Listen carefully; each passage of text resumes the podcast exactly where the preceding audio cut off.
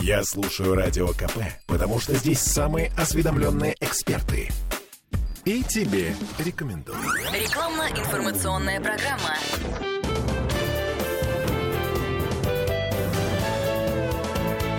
Гость в студии. Всем привет! Радио «Комсомольская правда». С вами Ольга Маркина. Насколько я понимаю, сегодня сфера IT в России испытывает серьезные трудности. Ну, например, дефицит кадров, э, программ, технологий и так далее. И можно это воспринимать как катастрофу. Но можно воспринимать как окно возможностей. И, насколько я понимаю, сегодняшний мой гость Иван Добровольский, руководитель социальной сети «Ярус», а именно так и воспринимает этот мир на данный момент времени. Здравствуйте, Иван. Добрый день. А, вы создали социальную сеть.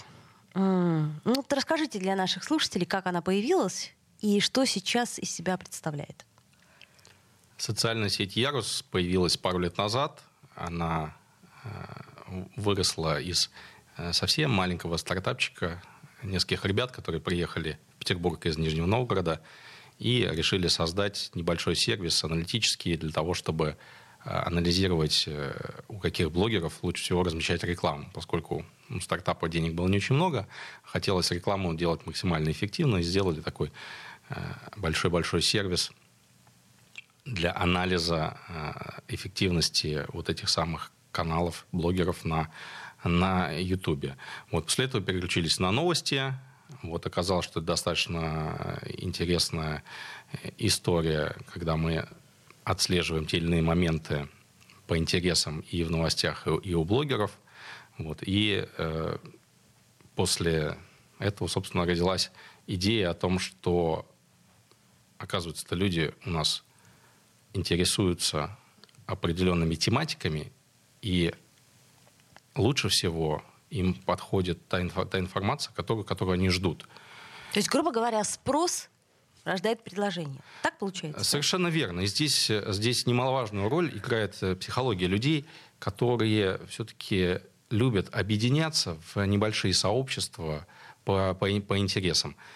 И ровно то же самое мы видим сейчас в э, нашей уже теперь большой достаточно э, социальной сети, когда мы разграничиваем всю информацию по полочкам, то есть по ярусам и на этих полочках э, люди любят собирать и новости, и собственный контент в виде видео, фотопостов, э, привычных обычных постов.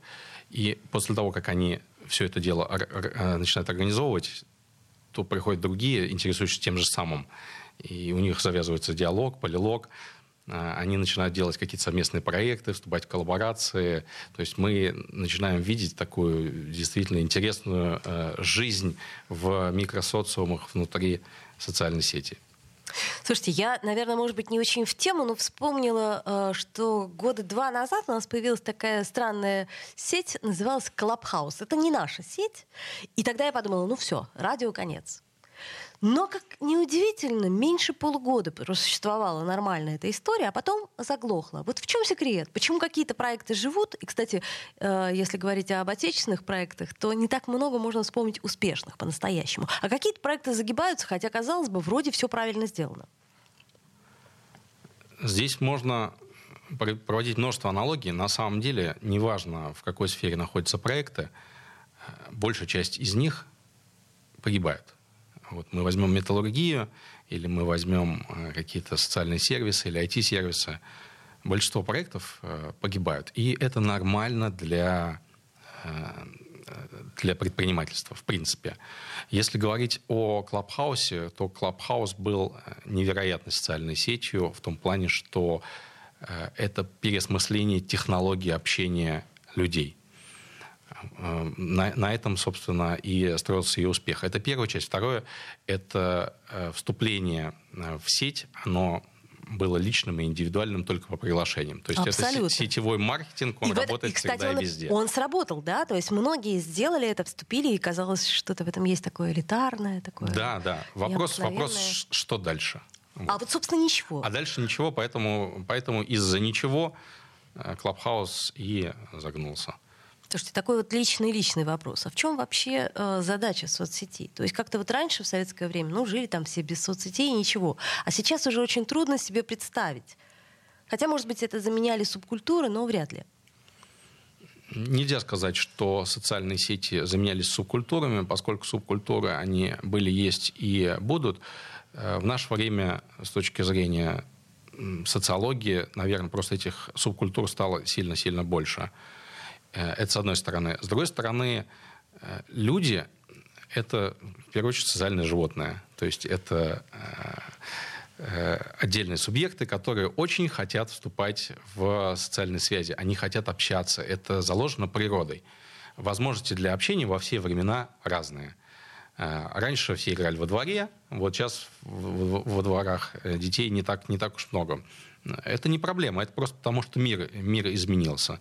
Э, сейчас у нас гораздо большее количество информации проходит сквозь нас, мы все ею пользуемся, с одной стороны. С другой стороны, у нас стало огромное количество различных устройств, э, которые так или иначе э, вступают в взаимодействие и с нами, и, и друг с другом. Поэтому не мудрено, что э, наше, наше общение, оно перешло из такого привычного формата взаимодействия человека с человеком напрямую в цифровую среду. И здесь, в первую очередь, конечно же, все системы, которые направлены на взаимодействие людей, Э, цифровые, а они несут, э, несут главную задачу. Это Э, взаимодействия людей, перенести из офлайна в онлайн. Сейчас есть обратная проблема, как из онлайна в офлайн перенести. Ну, ее как, мы как... решим еще, может быть, проблема лет через 50. Слушайте, вот у меня вопрос, а кто ваш пользователь? То есть, знаете, я вот задаю, например, э, этот вопрос э, артистам или писателям. Кто ваш читатель, кто ваш зритель? В данном случае, кто ваш пользователь? Ведь по каждой существующей ныне соцсети мы можем примерно составить социальный портрет.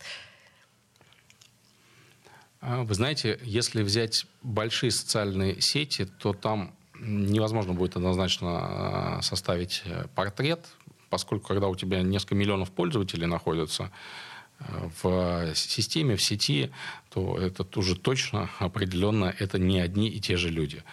Э, мы сегментируем наших пользователей как э, всех, э, всех людей, желающих общаться на определенную тематику, таким образом, чтобы им было уютно у нас. То есть уют, конечно, каждый по-разному воспринимает. Вот. Кому-то уютно на ринге друг друга бить, а кому-то уютно про цветочки разговаривать. Вот. Поэтому наш, наш пользователь — это, в принципе, любой человек в России, который хочет, хочет пообщаться на привычную ему Э, тематику.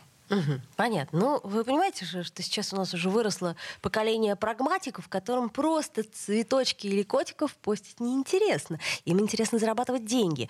И тем более, что нас, ну, по сути, отняли огромную платформу, да, которую, на которой многие зарабатывали деньги. Э, появится ли, есть ли такая возможность сейчас у Ярус? А, да, безусловно, у Яруса такая возможность есть. Фактически с э, первого дня мы решили отдать э, часть маркетингового бюджета сразу же нашим пользователям активным. Вот, поэтому мы платим э, пользователям по 5 монеток в день просто за то, что они пользуются приложением. Вот, конечно, конечно, это не, не, очень, не очень большие средства, но тем не менее такая возможность есть. Дальше пользователи могут э, осуществлять донации друг другу за классный контент. И здесь этим активно пользуются, и пользуются в первую очередь различные социальные проекты. Например, у нас достаточно большое количество приютов для животных, которые с помощью нашей соцсети собирают, э, ну, нормально собирают в месяц. Э, третье, это мы вводим монетизацию для блогеров, таким образом, чтобы каждый блогер мог получать а, получать монетки, переводить их в рубли за просмотр контента. Это то, что было а, у многих на YouTube. Угу. Вот, и что, собственно, чем, чем сейчас они не могут пользоваться. Мы, конечно, хотим, хотим дать возможность нашим блогерам зарабатывать в России на российской, на российской площадке. Ну а из-за границы можно регистрироваться в социальной сети? Э, можно регистрироваться только при наличии э, телефонного номера, начинающегося на плюс 7, поскольку мы находимся в российской юрисдикции, и мы обязаны регистрировать пользователей с идентификацией по номеру телефона. Логично. Ну, тут же сразу у меня логичный вопрос э, про Госдумовский закон относительно э, регистрации в социальных э, сетях при помощи паспорта, точнее, только так вроде собираются это принять. Как вы считаете, это рано, не рано? Э, я считаю, что у каждого закона должна быть конкретная понятная цель. Если мы говорим о регистрации с помощью паспорта или, допустим, с помощью учетной записи в, на госуслугах, что примерно равносильно, надо понимать, для чего. Для идентификации финансовых транзакций, наверное, это классная история. Э, для идентификации в налоговой службе, наверное, тоже замечательная история. Э, для того, чтобы люди могли общаться друг с другом, точно нет. Ведь мы с вами можем друг другу позвонить по телефону, и нам не нужно проходить идентификацию по паспорту, слава богу. Слава богу. Вот, поэтому здесь, конечно же, должна быть, должна быть чет, четкая цель. Э, если мы хотим просто регистрацию ради регистрации, нет, это совершенно ненужная история для всех россиян.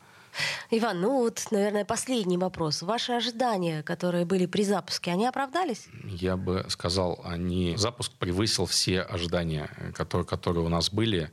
И мы не перестаем удивляться э, практически каждый день э, тому, что происходит с нашим продуктом и что происходит э, с нашими пользователями, как они развиваются вместе с нами, как они двигаются и как они помогают, помогают становиться лучше.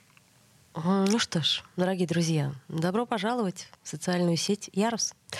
Ну, я уже регистрируюсь. Это был Иван Добровольский, руководитель социальной сети Ярус. Спасибо, Иван. Спасибо. Гость в студии.